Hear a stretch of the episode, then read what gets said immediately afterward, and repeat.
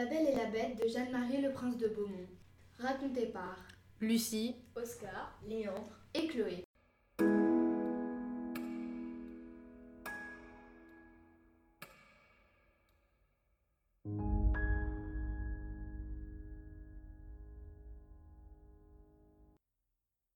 Il était une fois dans un village un marchand extrêmement riche qui avait six enfants, trois garçons et trois filles.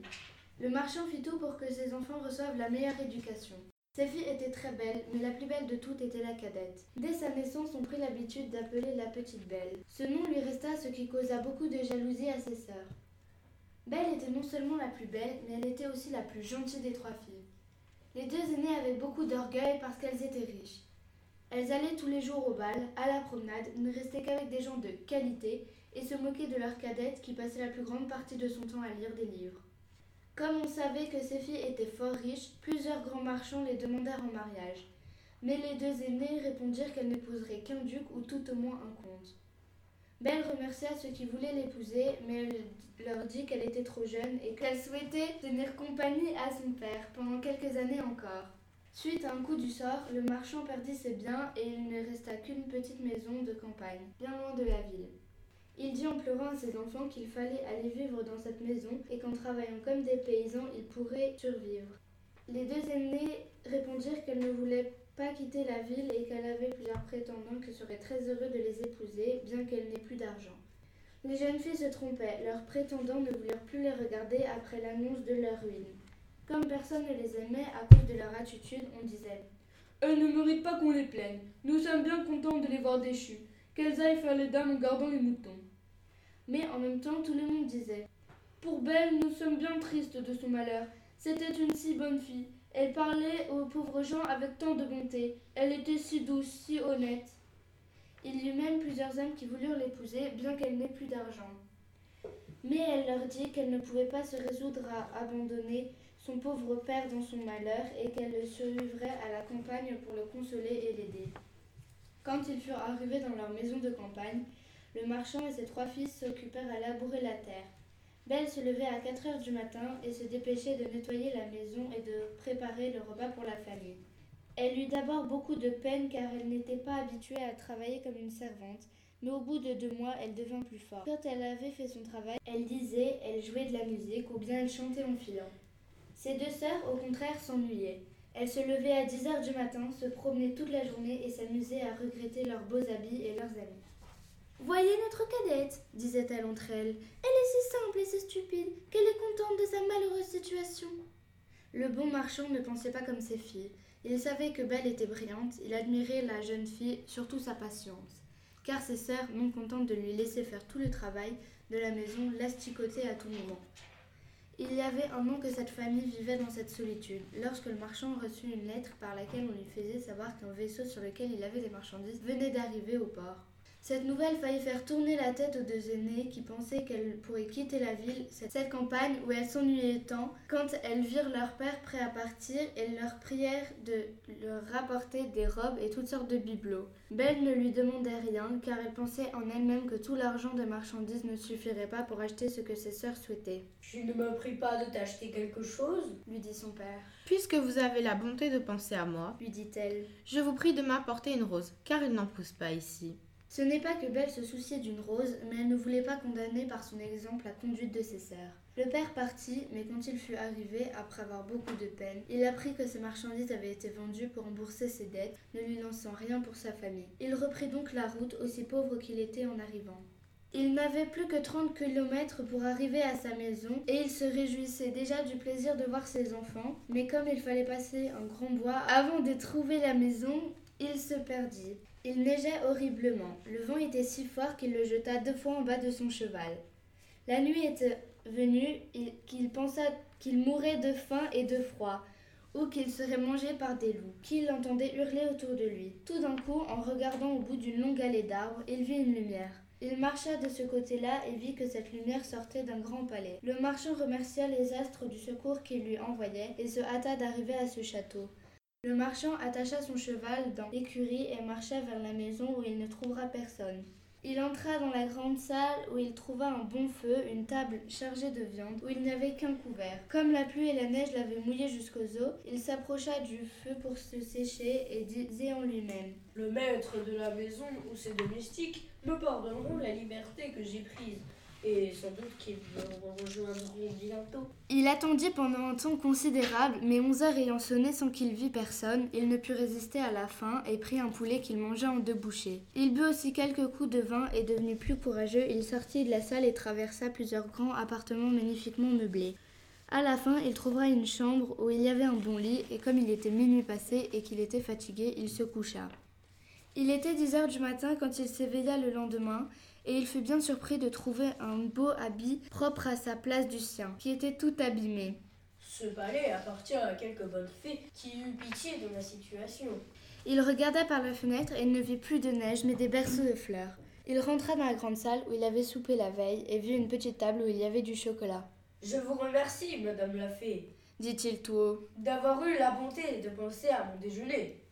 Le marchand, après avoir pris son chocolat, sortit pour aller chercher son cheval, et comme il passait sous une arche de roses, il se souvient que Belle lui en avait demandé une, et cueillit une branche où il y en avait plusieurs. Tout à coup, il entendit un grand bruit, et vit venir à lui une bête si horrible qu'il manqua de s'évanouir. Vous êtes bien ingrat, lui dit la bête d'une voix terrible.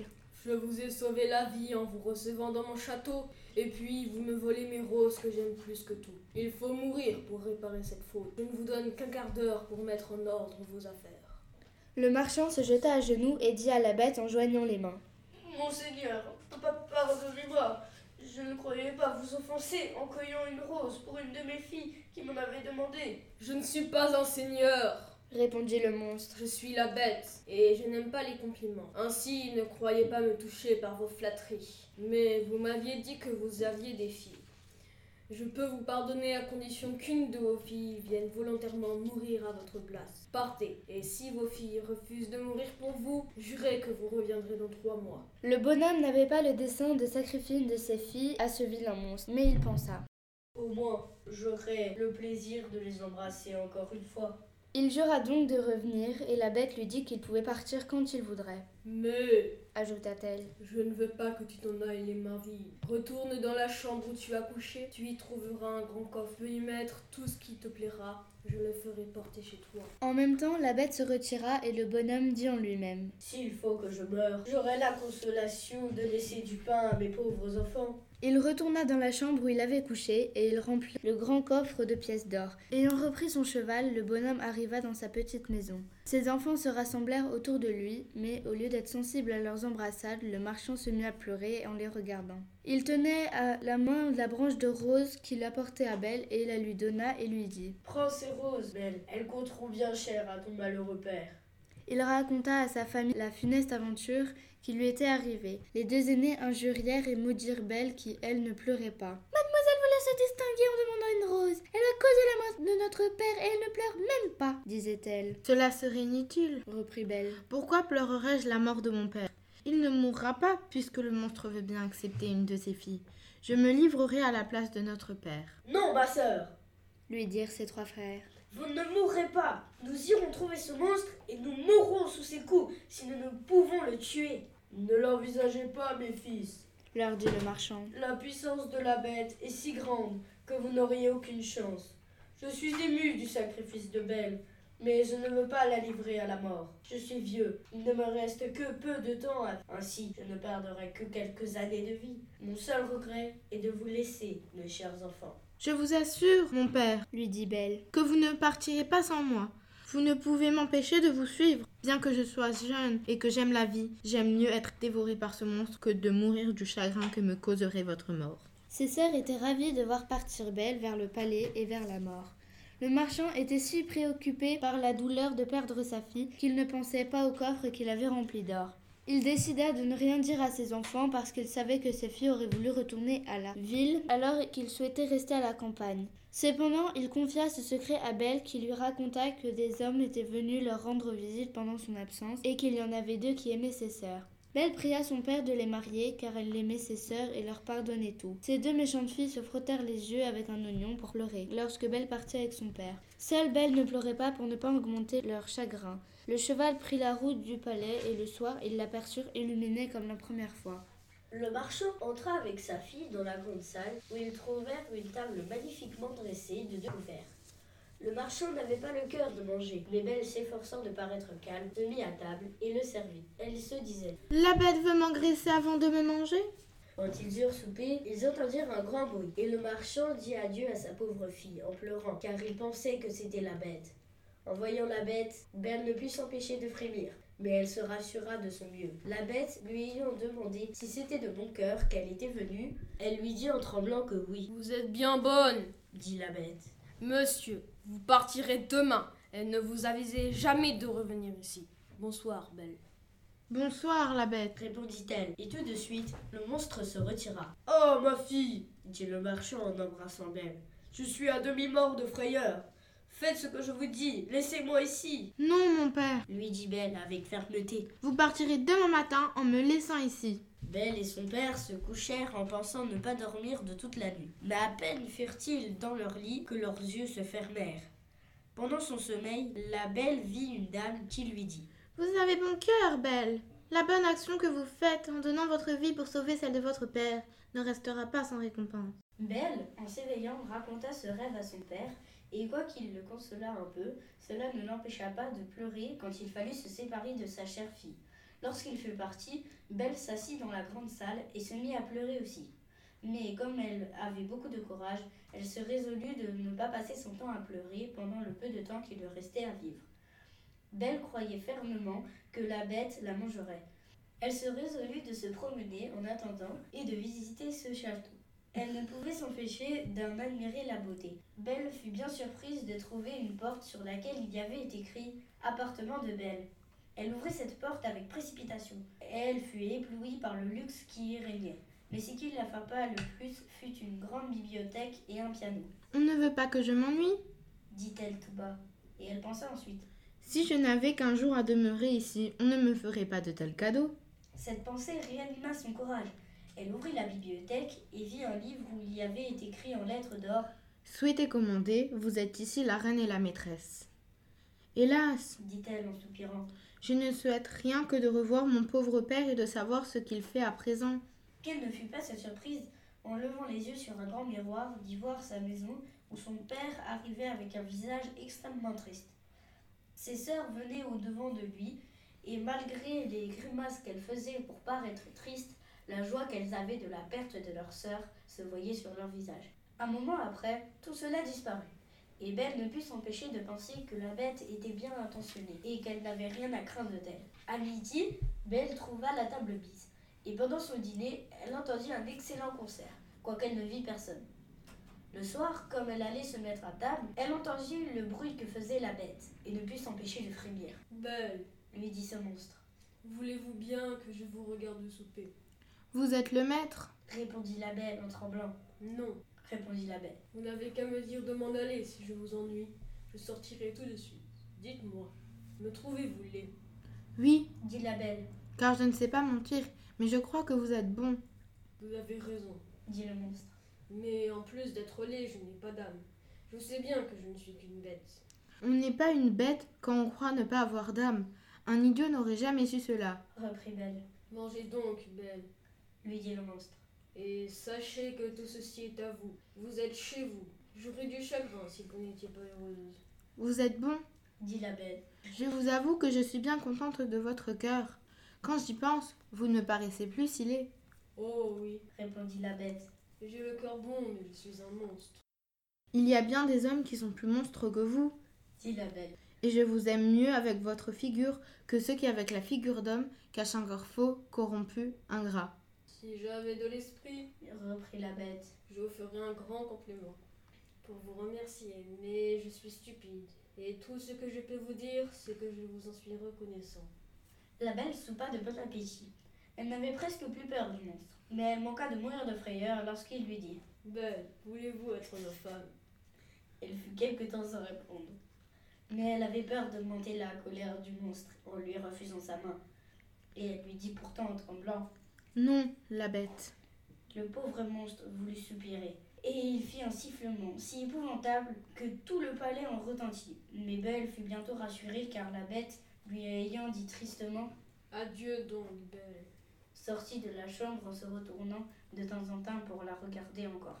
Belle, se retrouvant seule, sentit une grande compassion pour cette pauvre bête, Hélas, disait-elle. c'est bien dommage qu'il soit si laid. Il est si gentil. Belle passa trois mois au palais. Tous les soirs, la bête lui rendait visite, lui parlait pendant le souper. Chaque jour, la belle découvrait de nouvelles qualités à ce monstre.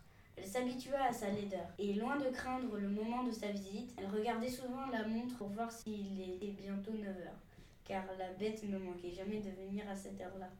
Il n'y avait qu'une chose qui faisait de la peine à Belle, c'est que le monstre, avant de se coucher, lui demandait toujours si elle voulait être sa femme. Elle paraissait pénétrée de douleur lorsqu'elle lui disait que non, et il lui dit un jour Je suis désolée, la bête. Je voudrais pouvoir vous épouser, mais je suis trop sincère pour vous faire croire que cela pourrait arriver. Je serai toujours votre amie. Essayez de vous contenter de cela. Je sais que je suis horrible, mais je vous aime beaucoup. Promettez-moi que vous ne me quitterez jamais. Belle rougit à ces paroles. Je suis désolée, la bête. Je voudrais pouvoir vous épouser, mais je suis trop sincère pour vous faire croire que cela pourrait arriver. Je serai toujours votre amie. Essayez de vous contenter de cela. Je sais que je suis horrible, mais je vous aime beaucoup. Promettez-moi que vous ne me quitterez jamais. Belle rougit à ces paroles. Elle avait vu dans son miroir que son père était malade de chaque de l'avoir perdu, et elle souhaitait de le revoir, Je pourrais bien vous promettre dit-elle à la bête. de ne jamais vous quitter. Tout à fait. Mais j'ai tant d'envie de revoir mon père que je mourrai de douleur si, mon- si vous me refusez ce plaisir. J'aime mieux mourir moi-même dit le monstre. que de vous donner du chagrin. Je vous enverrai chez votre père et vous y resterez. Et votre pauvre bête mourra de douleur. Non, lui dit Belle en pleurant. je vous aime trop pour vouloir causer votre mort. Je vous promets de revenir dans huit jours. Vous m'avez fait voir que mes sœurs sont mariées et que mes frères sont partis pour l'armée. Mon père est tout seul. Acceptez que je reste avec lui une semaine. Vous y serez demain matin. dit la belle. Mais souvenez-vous de votre promesse. Vous n'aurez qu'à mettre votre bague sur une table en vous couchant quand vous voudrez revenir. Adieu, belle. La bête soupira selon sa coutume en disant ces mots, et la belle se coucha toute triste de l'avoir blessée. Quand elle se réveilla le matin, elle se trouva dans la maison de son père, et ayant sonné une clochette qui était à côté de son lit, elle vit venir la servante, qui cria en la voyant. Son père accourut à ce cri et manqua de mourir de joie en revoyant sa chère fille. Belle s'habilla, et pendant ce temps, on fit avertir ses sœurs, qui accoururent avec leur mari. Elles étaient toutes deux très malheureuses. L'aîné avait épousé un jeune gentilhomme, très beau, mais il était si amoureux de sa propre figure qu'il se regardait du matin au soir et méprisait la beauté de sa femme. La seconde avait épousé un homme qui était très malin, mais ne se servait de son esprit que pour faire enrager tout le monde, à commencer par sa femme. Les sœurs de Belle manquèrent de mourir de douleur quand elles la virent habillée comme une princesse, et plus belle que le jour. Elles eurent beau les flatter, Rien ne put étouffer leur jalousie qui augmenta encore quand elle lui racontait combien elle était heureuse. Ces deux jalouses descendirent dans le jardin pour y pleurer tout à leur aise. Et elles se disaient Pourquoi cette petite est-elle plus heureuse que nous? Nous ne sommes bien plus aimables qu'elle. Ma sœur, dit l'aîné. une pensée. Tâchons de la garder ici plus de huit jours. Sa bête se mettra en colère et il aura manqué de sa parole. Et peut-être qu'elle la dévorera. Vous avez raison, ma sœur. répondit l'autre. Pour cela, il faudra faire de grands efforts. Et ayant pris cette résolution, elles firent tant d'amitié à leur sœur que Belle en pleura de joie. Quand les huit jours furent passés, les deux sœurs s'arrachèrent les cheveux et firent tant les affliger de son départ que Belle promit de rester encore huit jours. Cependant, Belle se reprochait le chagrin qu'elle allait donner à sa pauvre bête, qu'elle aimait de tout son cœur, et elle s'ennuyait de ne plus la voir. La dixième nuit qu'elle passa chez son père, elle rêva qu'elle était dans le jardin du palais et qu'elle voyait la bête couchée sur l'herbe, prête à mourir. Belle se réveilla en sursaut et versa des larmes, Ne suis-je pas méchante? disait-elle. de donner du chagrin à une bête qui a pour moi tant de bienveillance Est-ce sa faute si elle est laide? Elle est bonne, cela vaut mieux que tout le reste. Pourquoi n'ai-je pas voulu l'épouser? Je serais plus heureuse avec elle que mes sœurs avec leur mari. Ce n'est ni la beauté, ni l'esprit d'un mari qui rendent une femme heureuse. C'est la bonté, la vertu, la bienveillance. Et la bête a toutes ces bonnes qualités. Je ne suis pas amoureuse, mais j'ai de l'estime, de l'amitié et de la reconnaissance pour elle. Il ne faut pas la rendre malheureuse. Je me reprocherai toute ma vie mon ingratitude. À ces mots, la belle se lève, met sa main sur la table et revint se coucher. À peine fut-elle dans son lit qu'elle s'endormit, et quand elle se réveilla, elle vit avec joie qu'elle était dans le palais de la bête. Elle s'habilla magnifiquement pour lui plaire et s'ennuya à mourir toute la journée en attendant 9 heures du soir. Mais l'horloge eut beau sonner, la bête ne se montra pas. Belle craignait d'avoir causé sa mort. Elle courut dans tout le palais en l'appelant à grands cris. Elle était au désespoir. Après avoir cherché partout, elle se souvint de son rêve et courut dans le jardin vers le canal où elle l'avait vue en dormant. Elle trouva la pauvre bête étendue sans connaissance et elle crut qu'elle était morte. Elle se jeta sur son corps sans avoir peur de sa figure. Elle sentait que son cœur battait encore. Elle prit de l'eau dans le canal et lui en jeta sur la tête. La bête ouvrit les yeux et dit à Belle Vous avez oublié votre promesse. Le chagrin de vous avoir perdu m'a fait me résoudre à me laisser mourir de faim. Mais je meurs heureux, puisque j'ai le plaisir de vous revoir encore une fois. Non, ma chère bête, vous n'allez pas mourir. lui dit la belle. Vous vivrez pour devenir mon mari. Je vous donne ma main, et je jure que je ne serai qu'à vous. Je croyais n'avoir que de l'amitié pour vous, mais la douleur que je sens me fait voir que je ne pourrai vivre sans vous. À peine Belle eut prononcé ces paroles qu'elle vit le château brillant de lumière, les feux d'artifice, la musique, tout annonçait une fête. Elle se retourna vers sa chère bête. Quelle fut sa surprise La bête avait disparu, et elle ne vit plus qu'à ses pieds un qu'un prince qui la remerciait d'avoir mis fin à son enchantement. Quoique ce prince méritait toute son attention, elle ne put s'empêcher de lui demander où était la bête. C'est moi, j'étais la bête. Lui dit le prince. Une méchante fée m'avait condamné à rester sous cette apparence et sans esprit jusqu'à ce qu'une jeune fille accepte de m'épouser. Ainsi, il n'y avait que vous pour tomber amoureux de moi, de mon seul caractère. Belle, agréablement surprise, donna la main à ce beau prince pour se relever. Ils allèrent ensemble au château, et Belle manqua de mourir de joie en trouvant dans la grande salle son père et toute sa famille. La belle dame qui était apparue en songe avait transporté toute sa famille au château, et cette dame était une grande fille. Belle, lui dit-elle. Venez recevoir la récompense de votre bon choix. Vous avez préféré la vertu à la beauté et à l'esprit. Vous méritez de trouver toutes ces qualités réunies en une même personne. Vous allez devenir une grande reine. J'espère que le trône ne détruira pas vos vertus. Pour vous, mesdemoiselles, dit la fille aux deux sœurs de Belle, je connais votre cœur et toute la ruse qu'il renferme. Devenez deux statues, mais conservez votre esprit sous la pierre. Vous resterez à la porte du palais de votre sœur pour être témoin de son bonheur. Le chêne se brisera lorsque vous reconnaîtrez vos fautes. Mais j'ai bien peur que vous ne restiez toujours statue. On se corrige de l'orgueil, de la colère, de la gourmandise et de la paresse. Mais convertir un cœur méchant et envieux relève du miracle. La fée donna un coup de baguette qui transporta tout ce qui était dans cette salle dans le royaume du prince. Ses sujets le virent avec joie et il épousa Belle, qui vécut avec lui fort longtemps et dans un bonheur parfait.